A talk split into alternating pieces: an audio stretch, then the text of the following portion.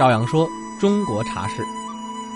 今天的节目呢，照样继续跟大家来聊一聊啊，这个中国烹茶方式的一个演变。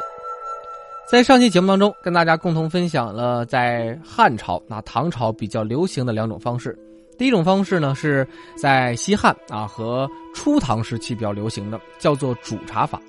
而到了中晚唐呢，开始进化成了陆羽所提倡的这个煎茶法。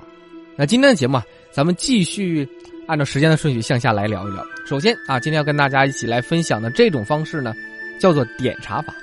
这个点茶法呢，就是流行于宋代啊，也成为了茶文化当中啊第一个啊，或者说是一个高峰吧。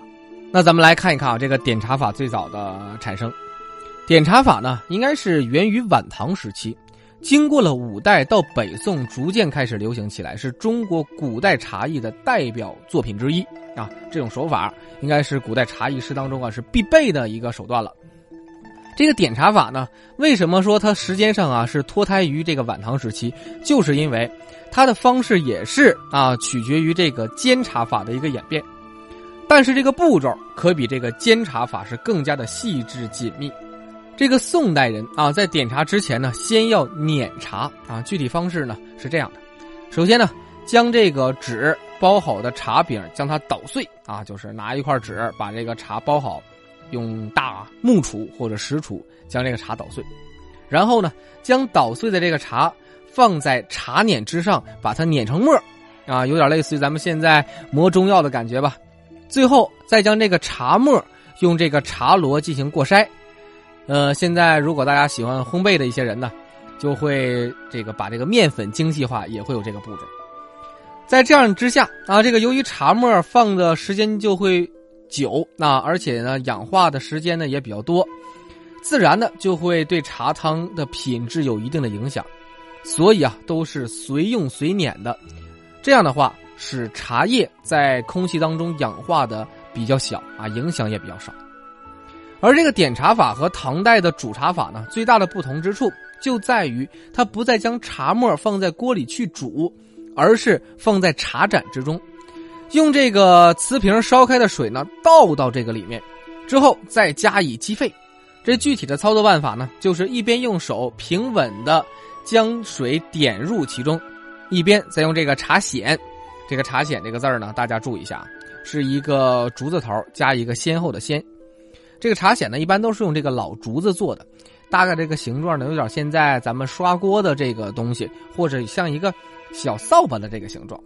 用这个茶筅慢慢的把这个茶搅动啊，这个我们通常把这个搅动的东西呢叫做茶膏。当这个茶汤表面啊浮起泡沫时呢，再来饮用。为了保持这个茶叶的原味点茶是不加盐的，也不加任何的佐料。这个点茶法呢，它一直到元代还一直流行着，只不过它不再用茶饼了，而是直接用备好的这个干茶进行这个碾成沫。这个点茶法呢，从宋代开始就传入到了日本，直到今天。现在日本茶道当中啊，这个抹茶道啊，采用的就是中国的这个点茶法。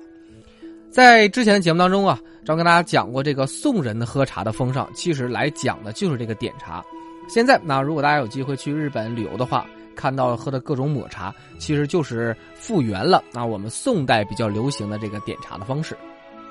那下面那咱们来讲一讲，就是和我们现在的饮茶习惯几乎一样的，或者说基本就是一种的泡茶法。这个泡茶法呢，从明代开始一直到今天沿用至今啊。这个泡茶法呢，应该是明清之后开始流行的，沿用至今天，也是中华茶艺最具有代表性的这个作品之一了。尤其是对于现在的这个茶艺师来讲啊，对于日本的这个煎茶道、朝鲜的茶礼以及亚洲、非洲、欧美国家的茶文化呢，它都有非常深刻的一个影响。泡茶法，首先啊，它是简单易行的，只需要将茶叶放到这个茶壶或者是茶盏之中，用沸水冲泡就可以了。这和唐宋那种类似于贵族游戏的茶道呢，是截然不同的。而这一切都是源于明代开国皇帝朱元璋的懿旨诏书。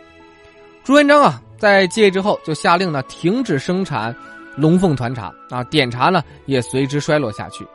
但随着这个散茶叶的快速发展，中国这个茶道呢，就由原来这个碾末饮用的方式啊，发展到了用沸水直接泡茶叶的这种冲泡方式。品茶的艺术也发生了划时代的一个变化。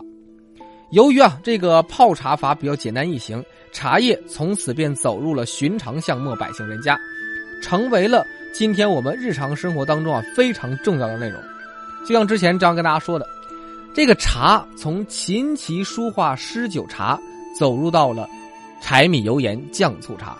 当然了，今天我们来品味的茶，其实就是在生活之上的一种美学享受。所以希望大家。不要觉得这个泡茶的方式啊特别的上讲究，跟之前张跟大家讲的什么煮茶呀、点茶呀、煎茶来比的话，咱们这种文化呢，只是保存到了一小小部分。希望大家可以复原一下古代，玩一玩点茶，还是非常有意思的一个选择。好，张用了两期节目的时间跟大家来讲了这个泡茶的一个演变。那泡茶自然就离不开一个非常核心的东西，叫做水。那么从明天开始，这样跟大家一起来讲讲这个泡茶过程当中最重要的一个环节——水的选择。碧玉妆成一树高，万条垂下绿丝绦，不知谢谁裁出？春风似剪刀，泉眼无声惜细流，树阴照水爱晴柔，小荷才露尖尖角，早有蜻蜓。